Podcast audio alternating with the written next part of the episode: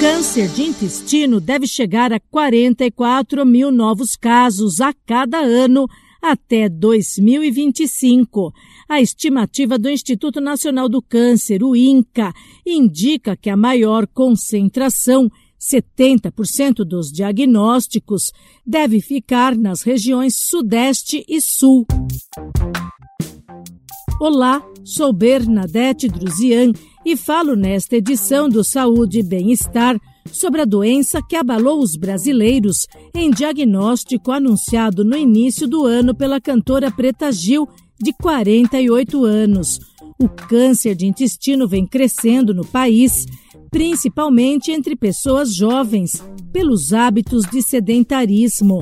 Quem explica é a oncologista clínica Gabriela Filgueira Sales.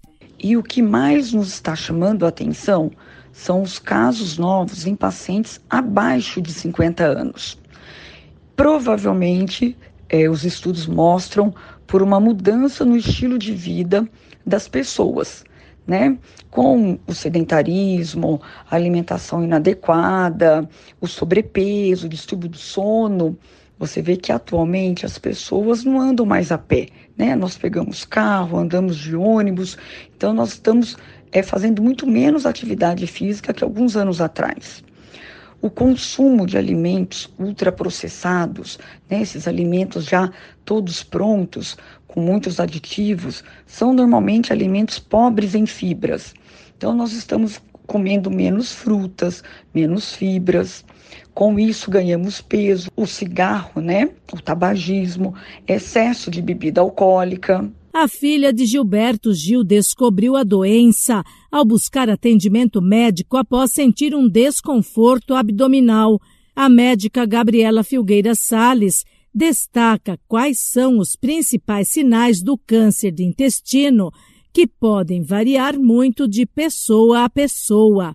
Os mais comuns são uma dor abdominal, né, que pode ser leve, perda de peso sem uma razão aparente, sangramento nas fezes, alteração no tamanho das fezes, cansaço, fraqueza, anemia.